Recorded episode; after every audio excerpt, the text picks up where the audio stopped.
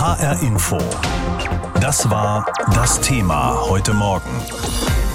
Heute könnte der erste Schritt in Richtung Frieden gemacht werden. Zum ersten Mal verhandeln Russland und die Ukraine auf Regierungsebene. Die Außenminister der beiden Länder treffen sich in der Türkei in Antalya, um miteinander zu reden. Dort wartet schon der türkische Außenminister Çavuşoğlu. Der Ort des Treffens ist ganz bewusst gewählt worden, denn die Türkei hat gute Beziehungen zu beiden Ländern. Die Türkei geht einen Sonderweg. Zum Krieg in der Ukraine versucht sich das Land neutral zu verhalten. So hat Präsident Recep Tayyip Erdogan zwar den Angriff Russlands auf die Ukraine verurteilt, zugleich hält er aber nichts von Sanktionen. Und noch mehr, er geißelt die Politik westlicher Staaten als eine Art Hexenjagd und greift dabei auch Deutschland an. Schaut euch die Lage an. In Deutschland wird der Chef einer Philharmonie entlassen, weil er ein Freund Putins ist. Was ist das für ein Unsinn? Erdogan spricht sogar von faschistischen Praktiken. Er setze dagegen auf Diplomatie. Nur so könne man einem Ende des Krieges näher kommen, sagt Erdogan vor der Parlamentsfraktion seiner AK-Partei. Wie wertvoll der ausgewogene Ansatz unseres Landes ist, wird von Tag zu Tag deutlicher. Auch wenn die Opposition das nicht versteht, die Position der Türkei als Schlüsselland, das mit beiden Seiten sprechen kann, wird weltweit hoch geschätzt. Tatsächlich ist die Türkei derzeit gefragt. In diesen Tagen geben sich Staats- und Regierungschefs quasi die Klinke in die Hand. Anfang nächster Woche kommt nach türkischen Medienberichten auch Bundeskanzler Olaf Scholz. Für heute ist es der Türkei gelungen, das bisher hochrangigste Treffen von Vertretern Russlands und der Ukraine zu organisieren. Bisher kamen nur Unterhändler beider Länder zusammen. Zum ersten Mal seit Kriegsbeginn sprechen die Außenminister direkt miteinander auf Initiative des türkischen Außenministers Mevlüt Çavuşoğlu. Wir hoffen, dass dieses Treffen ein Wendepunkt sein wird. Wir möchten, dass dieses Treffen ein wichtiger Schritt in Richtung Frieden und Stabilität wird. So Çavuşoğlu Anfang der Woche. Er wird das Gespräch moderieren.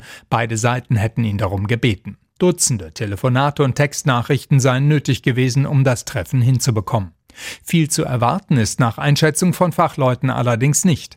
Der frühere Brigadegeneral Mehmet Okan sagt im türkischen Fernsehen, ich erwarte von diesen Gesprächen keinen Waffenstillstand, da es sich um das erste Treffen handelt. Es wird zunächst darum gehen, worüber man reden will, was die Inhalte weiterer Gespräche sein sollen, wie Fortschritte aussehen können. Es wird quasi ein Fahrplan erstellt. Einen solchen Fahrplan hat Erdogan schon schon lange im Sinn. Im Februar war er noch auf Vermittlungsmission in Kiew. Russland hatte zunächst nicht auf seine Angebote reagiert, dann kündigte Präsident Wladimir Putin plötzlich einen Besuch in der Türkei an. Daraus ist bis jetzt aber nichts geworden. Doch allein das Treffen der Außenminister heute dürfte als diplomatischer Erfolg Erdogans gelten. Dieser Krieg in der Ukraine hat uns Begriffe beschert, die sich erstmal sehr technisch anhören, die aber über das Schicksal von Menschen entscheiden. Humanitäre Korridore zum Beispiel. Damit sind schlicht Routen gemeint, raus aus den umkämpften Gebieten, auf denen die Leute dann sicher unterwegs sein können auf diesen Routen, und zwar ohne Angst, dass ihr Auto gleich beschossen wird. Das ist zumindest der Plan. Gestern aber hat das schon wieder nicht so funktioniert wie geplant, und schon wieder haben sich beide Seiten gegenseitig vorgeworfen, die Feuerpausen nicht eingehalten zu haben, obwohl das so vereinbart war. Die Weltgesundheitsorganisation WHO berichtet auch von immer mehr Angriffen auf Krankenhäuser. Das ist nicht nur deswegen schlimm, weil Verwundete dann nicht mehr gut versorgt werden können, sondern auch, weil sich bestimmte Krankheiten nun wieder stärker ausbreiten können. Die humanitäre Lage in der Ukraine wird immer düsterer und verzweifelter, warnt das Internationale Komitee vom Roten Kreuz in Genf. In den letzten Tagen war die Situation schrecklich, katastrophal und es wird jede Stunde schlimmer, sagt uh, IKRK-Sprecher Jason Strasiuso. An einigen Orten gäbe es bald kein Essen, kein Wasser und keine medizinische Versorgung mehr. Stündlich würden nun auch die Einsätze verstärkt, um die enormen Bedürfnisse der Menschen zu befriedigen. Doch Hilfe wird immer schwieriger, ja oft unmöglich. The violence is so severe Die Gewalt ist so brutal, dass die Hilfsorganisationen nicht in der Lage sind, die Bevölkerung zu versorgen, Hilfsmittel, Medikamente und Essen in die Zonen zu liefern, wo sie gebraucht werden. Immer häufiger greift die russische Armee auch Krankenhäuser und Gesundheitseinrichtungen an, berichtet die Weltgesundheitsorganisation. WHO-Chef Tedros WHO has verified 18 Angriffe auf Krankenhäuser und Gesundheitspersonal hat die WHO bislang nachgewiesen. Dabei wurden zehn Menschen getötet und noch mehr verletzt. Es sind Angriffe, die ganze Gemeinden von jeglicher Gesundheitsversorgung ausschließen. Seit Beginn der russischen Invasion sind schon mehr als zwei Millionen Menschen geflohen. Allein am Mittwoch, so meldet das Flüchtlingshilfswerk der Vereinten Nationen, seien über 140.000 in den Nachbarländern angekommen. Krieg und Flucht haben zu einer extrem besorgniserregenden Gesundheitskrise geführt, warnt die WHO.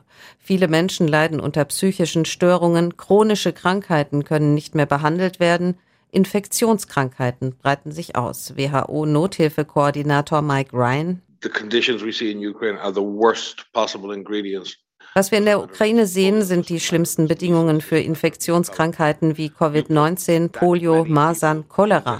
So viele Menschen sind auf der Flucht, Frauen und Kinder auf engstem Raum zusammengepfercht, Menschen in Kellern, gestresste Menschen, die weder essen noch schlafen können. Das alles schwächt die Immunsysteme und die Krankheiten breiten sich aus.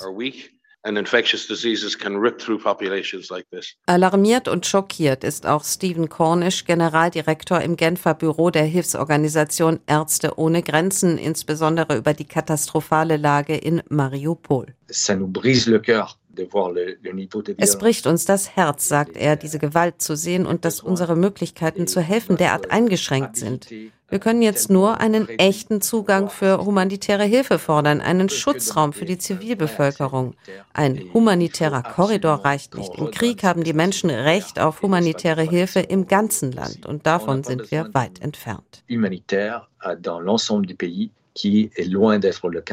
Was muss also geschehen? Für Mike Ryan, den Nothilfekoordinator der Weltgesundheitsorganisation, ist klar, diese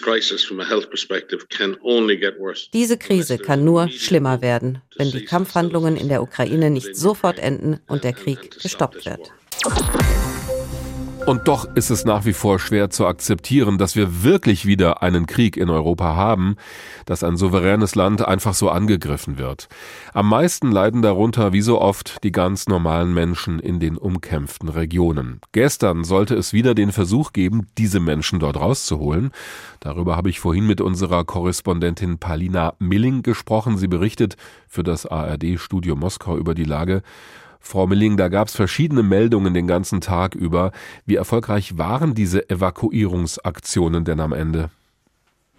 Sehr erfolgreich waren sie nicht, aber sie sind schon ein erstes Quäntchen Hoffnung, kann man so sagen. Der Vertreter der Ukraine bei den Verhandlungen mit Russland, die sich jetzt ja dreimal getroffen haben, in den vergangenen Tagen hat gestern Abend gesagt, 40.000 Menschen sind nach seinen Angaben eben aus den umkämpften Gebieten rausgebracht. Er hatte auch gesagt, man hatte ähm, eigentlich vor, etwa 100.000 Menschen in Sicherheit zu bringen, aber immerhin hat man für 40.000 mehr Sicherheit Sicherheit gebracht. Vor allen Dingen ist es gelungen aus der Stadt Sumy, das ist im Nordosten der Ukraine, sie ist hart umkämpft, eben wie Kharkiv, aber von dort ist es eben gelungen, einige Menschen rauszubringen und aus der Stadt Enerodar, das ist eine Stadt, wo eben dieses große Kernkraftwerk steht, was jetzt unter russischer Kontrolle ist. Von dort kamen auch eben einige Menschen in Sicherheit und in der Nähe von Kiew im Nordwesten, da gibt es harte Kämpfe, da versuchen russische Truppen ihre Stellung zu halten beziehungsweise an Land zu gewinnen sozusagen und dementsprechend leiden die kleinen Städte,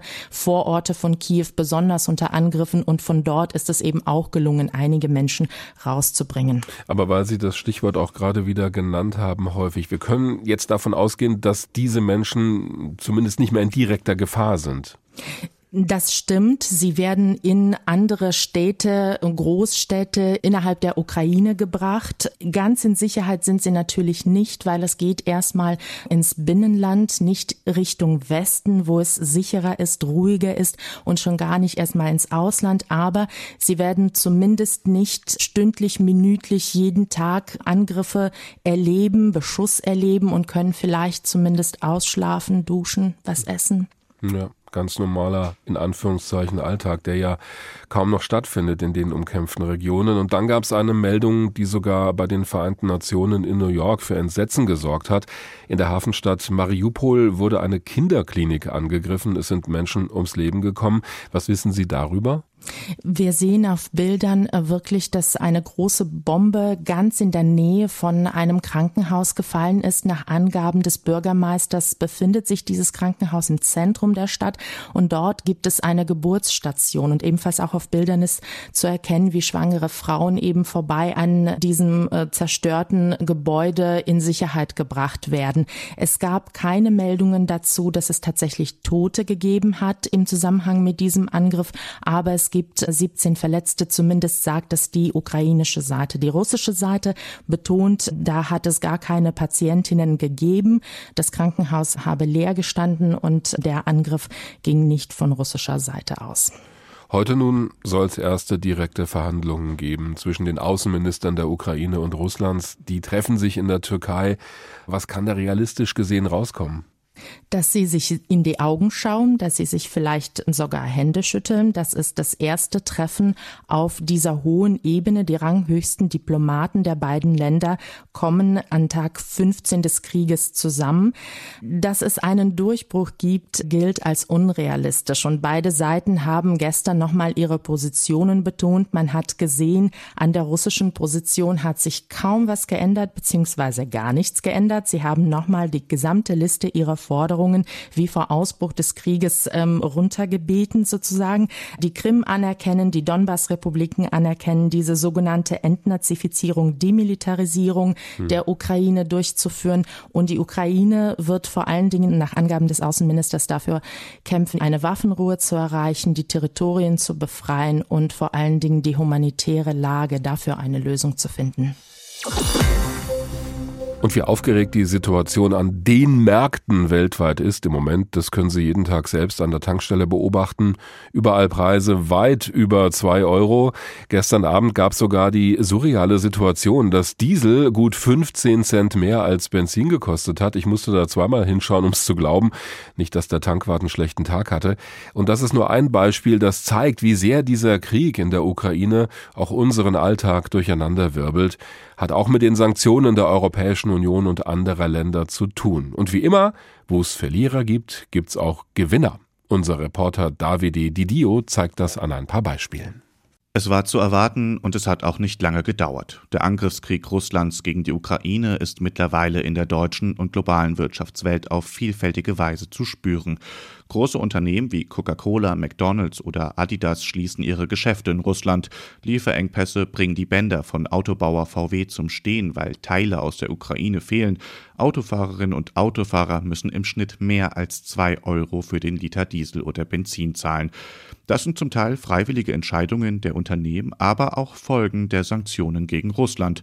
Dabei stellt sich grundsätzlich die Frage, wirkt dieses Handelsembargo gegen Russland? Ja, sagt Klaus-Jürgen Gern vom Kieler Institut für Weltwirtschaft. Die finanziellen Sanktionen und auch das Handelsembargo haben zu einer massiven Abwertung geführt. Es gibt äh, inzwischen Devisenknappheit im Lande. Die Inflation wird äh, stark steigen. Langfristig wird es sicher negative Wirkungen auf das Wachstum geben, wenn diese Sanktionen äh, in irgendeiner Form beibehalten werden. Besonders betrifft uns in Deutschland die derzeitige Situation am Energie- und Rohölmarkt. Denn hier reagieren die Märkte schon ohne, dass es überhaupt ein europäisches Embargo gibt. Die Befürchtung, dass Angebot an Gas, Erdöl oder Diesel könnte sinken, die Nachfrage bleibt aber gleich, also steigen die Preise im Moment für alle. Das betrifft vor allem Unternehmen, die auf viel Energie und Diesel angewiesen sind, etwa die Chemieindustrie oder Logistiker, die Sprit für Lkw brauchen. Neben Öl und Gas exportiert Russland aber auch landwirtschaftliche Produkte wie Weizen. Hier trifft der Exportstopp auch andere Teile der Welt. Besonders bedenklich ist der starke Anstieg der Nahrungsmittelpreise äh, auf den internationalen Weltmärkten. Das trifft sehr hart die Länder, die auf Einfuhren von beispielsweise Weizen oder Mais in hohem Umfang angewiesen sind. Äh, beispielsweise Länder wie Ägypten oder andere nordafrikanische Länder, äh, die sind große Kunden in der Ukraine und in Russland gewesen. Diese Länder haben jetzt ein Problem, überhaupt an Lieferungen zu kommen, sagt Klaus-Jürgen Gern vom Kieler Institut für Weltwirtschaft. Dort, wo es Verlierer gibt, gibt es auch mögliche Gewinner, sagt Emanuel Mönch von der Frankfurt School. Sprich, mit Sprit, Gas oder Strom lasse sich gerade gut Geld verdienen. Aber nicht nur hier sind gute Geschäfte möglich. In allererster Linie natürlich die Rüstungsindustrie, äh, die in Deutschland jetzt durch die 100 Milliarden, die von der Regierung zugesichert wurden, für die Bundeswehr. Aber es gibt sicherlich auch andere Branchen, die von erhöhten Margen profitieren können, äh, zum Beispiel eben Energieunternehmen. Aber in allererster Linie würde ich jetzt zunächst die Rüstungsindustrie als Profiteur sehen. Alleine in Deutschland kommen laut Institut der deutschen Wirtschaft 15 Prozent des hier getankten Diesels aus Russland. Eine Lücke, die geschlossen werden will. Unternehmen lassen ihre Geschäfte in Russland geschlossen, die Preise für Energie, Öl, aber auch Weizen steigen. Die Folgen des Kriegs und der Sanktionen kommen also mittlerweile auch hier an. HR Info. Das war das Thema heute Morgen. Das Wort Krieg verwenden wir im Moment praktisch jeden Tag, jede Stunde, weil es einfach das beherrschende Thema ist. Davor haben wir das Wort auch für Dinge verwendet, die damit nicht wirklich vergleichbar waren, die aber auch jetzt wieder eine Rolle spielen. Zum Beispiel war da gerne vom Wirtschaftskrieg die Rede, wenn ein Land extrem hohe Zölle verhängt hat gegen ein anderes. Da ging es ja auch mal um die dicken Motorräder von Harley Davidson und um ebenso dicke Strafzölle darauf von der Europäischen Union. Ist schon eine Weile her. Ob das wirklich ein Krieg war, sei mal dahingestellt. Die Sanktionen der Europäischen Union oder auch der USA gegenüber Russland werden aber von manchen als Wirtschaftskrieg bezeichnet und das sind sie ja vielleicht auch. Sie sollen ja helfen, den echten Krieg Russlands gegen die Ukraine zu beenden. Darüber habe ich mit Jonathan Hackenbräuch gesprochen, der ist Fachmann für Geoökonomik, also für die Zusammenhänge zwischen Geopolitik und Wirtschaftspolitik beim European Council on Foreign Relations in Berlin. Herr Hackenbräuch, wir sehen jeden Tag, wie Panzer in die Ukraine vorrücken, wie Raketen einschlagen, auf Menschen geschossen wird. Lässt sich sowas wirklich mit Wirtschaftssanktionen aufhalten? Das kaum. Also man, man sieht ja äh, tatsächlich, also man muss eigentlich in der Bewertung der, unserer Sanktionspolitik gegenüber Russland erstmal feststellen, dass sie es nicht geschafft hat, den russischen Angriffskrieg abzuschrecken. Also da, das war ja das ursprüngliche Ziel, dass es gar nicht erst dazu kommt. Mhm. Das hat nicht funktioniert. Und jetzt äh, muss man auch klar sagen, also Sanktionen selbst stoppen Panzer oder Flugzeuge erstmal natürlich nicht. Weil das die Wirkung auch erst im Laufe der Zeit entfaltet, oder? Genau, das ist einmal, dass es erst überhaupt erst die Wirkung im Laufe der Zeit entfaltet. Es ist aber auch so, dass das sieht man eigentlich in, in der Geschichte der Anwendung von, von Wirtschaftssanktionen immer, dass wenn ein Ziel ganz besonders wichtig ist für einen Machthaber und wenn dieser Machthaber dann auch noch ja diktatorisch durchgreifen kann und dieses Ziel umsetzen kann und sich eigentlich auch nicht um das äh, wirtschaftliche Leid der Bevölkerung groß scheren muss, was alles in diesem Fall gegeben ist, leider, dann ist es extrem schwer, selbst mit starken Wirtschaftssanktionen ihn davon abzubringen. Aber man hofft natürlich trotzdem, die Kalkulation irgendwann doch noch zu beeinflussen. Es sollte nur niemand sich der Illusion hingeben, dass das jetzt den Krieg in der Ukraine schnell beendet. Um nochmal dieses Zitat von Bruno Le Maire aufzugreifen, der ja von einem Wirtschaftskrieg gesprochen hat. Angenommen, der Westen, also auch wir aus deutscher Sicht, führen diesen Wirtschaftskrieg wirklich und zwar so, dass Russland auch getroffen wird. Wie verwundbar ist Russland da überhaupt? Also die russische Volkswirtschaft ist verwundbar und man sieht das aktuell, dass sie, dass sie auch stark verwundbar ist, schon, schon durch die getroffenen Maßnahmen. Wichtig sind natürlich zwei Aspekte, die aktuell noch für eine etwas Stabilisierung sorgen. Und das ist einmal ist das natürlich äh, sind das die Energieexporte Russlands, also die äh, unsere Energieimporte, die, die zum größten Teil natürlich nach Europa gehen und zum anderen ist es China. Und solange die beiden sozusagen Anker noch gegeben sind, ist es schwer zu sehen, dass das jetzt zu einem Totaleinbruch führen wird. Wenn auch Weil Russland einfach noch Einnahmen hat, also zum Beispiel auch aus Gaslieferungen nach Deutschland. Genau, und das führt zu dieser paradoxen Situation, dass unsere Ausgaben zu den Einnahmen des russischen Staates und damit äh, zur Finanzierung des, der Militäraktion in, in, oder dem Krieg in, in der Ukraine beitragen. Mhm. Wenn wir das jetzt mal weiterdenken und bis zum Ende durchdenken, dann kann das ja dazu führen, dass die russische Wirtschaft am Ende komplett zusammenbricht, wenn wirklich alle Einnahmen wegfallen durch Sanktionen. Was hätten wir denn dann erreicht? Das äh, kommt ganz darauf an, wie, wie dann die Reaktion der Bevölkerung ist, der Opposition, soweit sie besteht, und vor allem ganz entscheidend der Eliten rund um Putin. Und solange die äh, zu ihm halten, dann könnte auch das wirklich nur dadurch, dass irgendwann dem Militär tatsächlich die Munition ausgeht, äh, einen echten Einfluss, Einfluss haben. Ansonsten, ja, müsste es zu Revolten kommen, versuchen. Es ist allerdings alles sehr schwer äh, abzusehen, ob das wirklich der Fall sein könnte in Russland. Und da müsste man schon sehr weit gehen und eben auch die Bevölkerung sehr, sehr stark beeinträchtigen. Und es ist auch schwer zu kalkulieren wahrscheinlich, denn wenn die russische Wirtschaft wirklich komplett zusammenbrechen sollte, dann wird das ja auch uns im Westen treffen. Wir haben ja enge Wirtschaftsbeziehungen nach wie vor. Ist das aus Ihrer Sicht trotzdem in der Situation, die wir im Moment haben, das Beste, was wir machen können? Es ist, aber bei den Sanktionen, die wir bisher haben, ist es das Beste, was wir machen können. Das glaube ich schon. Man muss aber ganz klar sagen, Sanktionen sind, können wirtschaftlich sehr erfolgreich sein, zum politischen Ziel führen sie eher selten. Und insofern muss man sich das Ganze in, in einigen Wochen oder wahrscheinlich jetzt schon in den nächsten Wochen genauer wieder anschauen. Was ist eigentlich unser politisches Ziel? die russische Armee aus, aus, der Ukraine zu vertreiben, das wird allein mit diesen Sanktionen nicht funktionieren ein klares Ziel zu formulieren, das nicht darauf abzielt, Putin von der Macht abzusetzen, denn das, glaube ich, können wir durch die Sanktionen nicht erreichen. Und das, was Sie sagen, da höre ich raus, dass die Sanktionen auch nicht nur Selbstzweck sind oder gar nicht Selbstzweck sein können, sondern immer nur ein Druckmittel sein können, um am Ende auf eine politische Lösung hinzuarbeiten.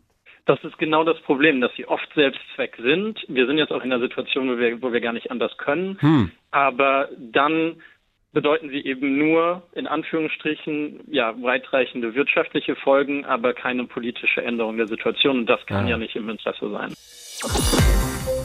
Zwei Millionen Menschen sind schon aus der Ukraine Richtung Westen geflüchtet, so haben es die Vereinten Nationen in dieser Woche gemeldet. Die meisten Menschen, die ihre Heimatstädte verlassen haben, sind in den Nachbarländern der Ukraine untergekommen. Aber auch bei uns in Deutschland kommen diese Menschen nach und nach an. Mehr als 80.000 wurden hier schon offiziell registriert. Und auch bei uns in Hessen stranden immer mehr Flüchtlinge. Deswegen wird überall gearbeitet in den Kommunen, damit diese Menschen eine neue Bleibe finden und das möglichst schnell. Unsere Reporterin Nina Michalk zeigt an einem Beispiel, wie das im Moment läuft. Die Wände in dem alten Flüchtlingsheim an der Bergstraße sind schon strahlend weiß. Jetzt werden hier gerade neue Heizkörper angebracht. Eigentlich wollte der Bürgermeister von Alsbach-Hähnlein aus dem Gebäude eine Herberge für Handwerker machen. Jetzt steht es in viel kürzerer Zeit 60 Flüchtlingen aus der Ukraine zur Verfügung. Als ich gesehen habe, wie Mütter mit ihren Kindern in den Kellern bzw. in der U-Bahn-Station sich hinflüchten, weil sie Angst vor Bombenangriffen haben, da fühlte ich mich so ein bisschen an das erinnert, was mir meine Großmutter erzählt hat, wie Angriffe stattgefunden gefunden haben.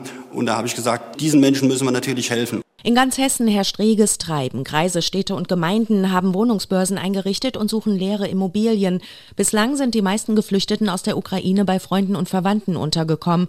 Doch das wird sich bald ändern, vermutet der Präsident des Hessischen Städte- und Gemeindebundes Matthias Baas. Die Kommunen bräuchten dann große Unterkünfte. Sag mal in ehemaligen Gewerbeimmobilien oder in leerstehenden Bürogebäuden oder auch in Unterkünften mit festen Zelten und Containern. Aber es ist jetzt natürlich schon nochmal eine besondere Herausforderung, weil die Unterkünfte in kürzerer Zeit zur Verfügung stehen müssen. Um die Kommunen zu entlasten, müssen vier Landkreise bis Samstag Platz für jeweils 1000 Flüchtlinge schaffen, in Turnhallen oder Bürgerhäusern. Die Landesregierung hat sie mit einem sogenannten Einsatzbefehl dazu aufgerufen und den Katastrophenschutz aktiviert. Denn es werden bald immer mehr Flüchtlinge kommen, sagt der hessische Minister für Soziales Kai Klose. Es ist schon eine sehr angespannte Situation, gerade an den Hauptankunftsorten. Wir werden jetzt zuerst einmal dafür sorgen, dass all diese Menschen gut untergebracht werden, dass wir Obdachlosigkeit vermeiden, dass sie etwas zu essen bekommen und sich auch erstmal nach diesen traumatischen Strapazen auch ausruhen können. Auch Frankfurt soll auf Anweisung des Landes eine Notunterkunft einrichten, am Hauptbahnhof für 2000 Menschen. In der Stadt sind schon rund 1000 Flüchtlinge angekommen, soweit sich das überhaupt zählen lässt. Sozialdezernentin Elke Feutel aktiviert schon, was möglich ist. Wir haben unsere Gemeinschaftsunterkünfte hochgefahren, haben auch neue Hotels angemietet und wir haben jetzt in den letzten sieben Tagen drei neue Hallen ans Netz gebracht. Und mittelfristig brauche ich Flächen, um tatsächlich auch schnell Holzmodule sinnvolle Wohnungen bauen zu können, damit wir Familien, die geflüchtet sind, auch eine Wohnung anbieten können. Wenn die Flüchtlinge ein Dach über dem Kopf haben, gibt es aber noch ein weiteres Problem. Städte und Kommunen suchen händeringend nach Übersetzern. Alsbach-Hähnlein ist da gut vorbereitet, sagt Bürgermeister Bubenzer. Wir haben Menschen aus der Ukraine, die bei uns in der Gemeinde wohnen. Die habe ich angesprochen und die haben gesagt, ja, gar kein Problem. Wir helfen auch, wenn es ums Übersetzen geht oder sonst was. Die Schwester eines der Mitbürger ist äh, auch Ärztin, die arbeitet in Darmstadt im Klinikum und das kann uns natürlich auch helfen, wenn es dann mal vielleicht so eine Frage gibt, dann, wenn jemand die Sprache spricht, macht es natürlich viel einfacher. Wie viele Ukraine-Flüchtlinge bis jetzt in Hessen angekommen sind, lässt sich nicht beziffern. Sie haben ein Aufenthaltsrecht für 90 Tage, ohne sich irgendwo melden zu müssen. Sichtbar werden sie also erst, wenn sie sich an die hessischen Behörden wenden, etwa um Hilfe anzufordern. Es kann nicht sein, dass ausgerechnet die Ärmsten wieder einmal auf der Strecke bleiben. Dieser Satz steht in einem offenen Brief an Bundeskanzler Olaf Scholz. Unterschrieben haben eine ganze Reihe von Sozialverbänden, vom Paritätischen bis zum VDK, von der Tafel Deutschland bis zum Kinderschutzbund und noch viele andere. Denn, so schreiben die Verbände, die Inflation, die steigenden Preise treffen arme Menschen viel mehr als Wohlhabendere, weil Arme einen viel größeren Anteil ihres Einkommens für die Dinge des täglichen Bedarfs ausgeben müssen als andere. Und deshalb sei es allerhöchste Zeit, armutspolitisch gegenzusteuern. Diesen offenen Brief haben die Sozialverbände allerdings schon Mitte Februar verschickt, also gut eine Woche vor dem Beginn des Krieges in der Ukraine. Und seitdem sind die Preise noch mehr angestiegen, weil der Krieg neben all den anderen und noch schrecklicheren Folgen, die er für die Menschen in der Ukraine hat, eben auch wirtschaftliche Auswirkungen hier bei uns mit sich bringt. So liegen zum Beispiel die Spritpreise mittlerweile über der Marke von zwei Euro. Und bei solchen Preisanstiegen wird es armen Menschen in Deutschland noch schwerer fallen, über die Runden zu kommen. Darüber habe ich vor der Sendung mit Verena Bentele gesprochen, der Präsidentin des Sozialverbandes VDK. Frau Bentele, dass der Liter Benzin oder Diesel jetzt teurer als zwei Euro ist, betrifft das arme Menschen besonders oder betrifft es sie gar nicht so sehr, weil arme Menschen oft sowieso kein Auto haben?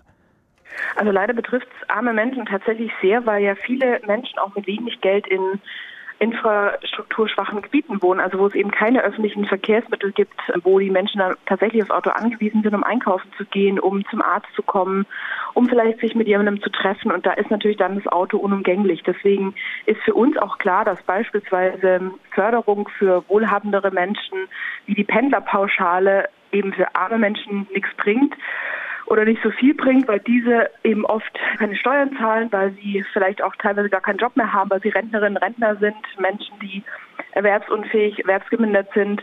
Und für all diese Menschen ist die momentane Situation wirklich schwierig, weil Lebensmittelpreise gestiegen sind, die Spritpreise gestiegen sind, das Heizen ist teurer. Und da muss man jetzt wirklich einfach effektiv auch handeln, damit die Menschen irgendwie um die Runden kommen. Sie und Ihr Verband haben ja schon vor dem Krieg gefordert, dass die Grundsicherung erhöht werden müsse. Wird das jetzt noch dringender? Also es wird in jedem Fall wirklich super dringlich, dass die Grundsicherung neu berechnet wird. Natürlich, ja, also es ist jetzt gut, dass in dem sogenannten Entlastungspaket der Bundesregierung beschlossen wurde, dass es einen, Einmalbetrag gibt von 100 Euro, aber das deckt eben nicht die Kosten, wie zum Beispiel für die ganzen Hygienemittel und Masken, die die letzten Monate gekauft werden mussten, eben für das teurer gewordene Essen, Heizung.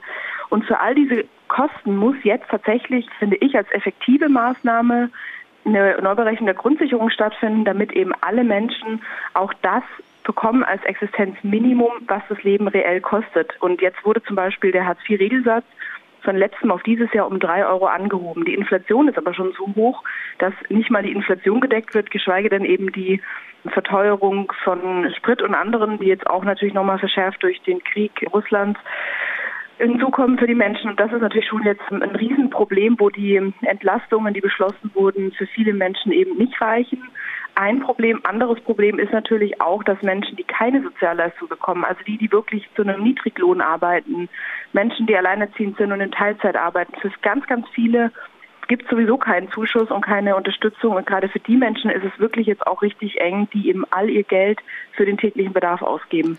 Angesichts des Krieges in der Ukraine hat die Bundesregierung sehr schnell gesagt, es werde 100 Milliarden Euro mehr geben für die Bundeswehr. Was ist Ihnen als Präsidentin eines Sozialverbandes da durch den Kopf gegangen? Also ich möchte hier keine Neiddebatten führen, weil ich natürlich auch äh, weiß, dass die momentane Situation, die wir ja so alle nicht in der Härte und Schärfe uns vorstellen konnten, natürlich auch Maßnahmen erfordert. Aber was für mich natürlich entscheidend ist, wenn so viele Ressourcen ausgegeben werden können, dann muss auch eine Ressource ausgegeben werden und geschaffen werden, nochmal mehr eben für den Sozialstaat, weil eben auch eine Wirtschaft, auch eine Verteidigung nur Sinn ergibt in einem funktionierenden guten Sozialstaat. Den haben wir zum Glück in Deutschland. Wir haben gute Instrumente, wie zum Beispiel das Kurzarbeitergeld, das eben viele Arbeitsplätze gerettet hat. Aber was jetzt zentral wichtig ist, dass wir eben nicht in die Falle laufen, das Geld einmal auszugeben für Rüstung und für die Bundeswehr und dann ist nichts mehr da für den Sozialstaat. Deswegen ist für mich jetzt entscheidend zu gucken, und das äh, würde ich wirklich an der neuen Bundesregierung, der Ampelregierung mitgeben, wo wir eben noch Ressourcen herkriegen. Also zum Beispiel durch eine höhere Erbschaftsbesteuerung, durch Vermögenssteuer.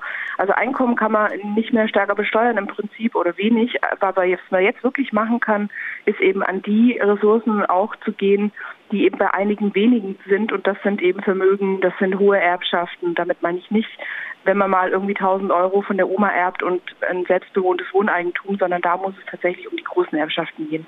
Sie haben eben selbst das Stichwort Neiddebatte genannt. Sie wollen diese Neiddebatte nicht führen, aber gehen wir trotzdem mal drauf ein. Wegen des Krieges sind jetzt schon viele Menschen aus der Ukraine geflüchtet und es werden bald noch sehr viel mehr kommen, auch zu uns nach Deutschland.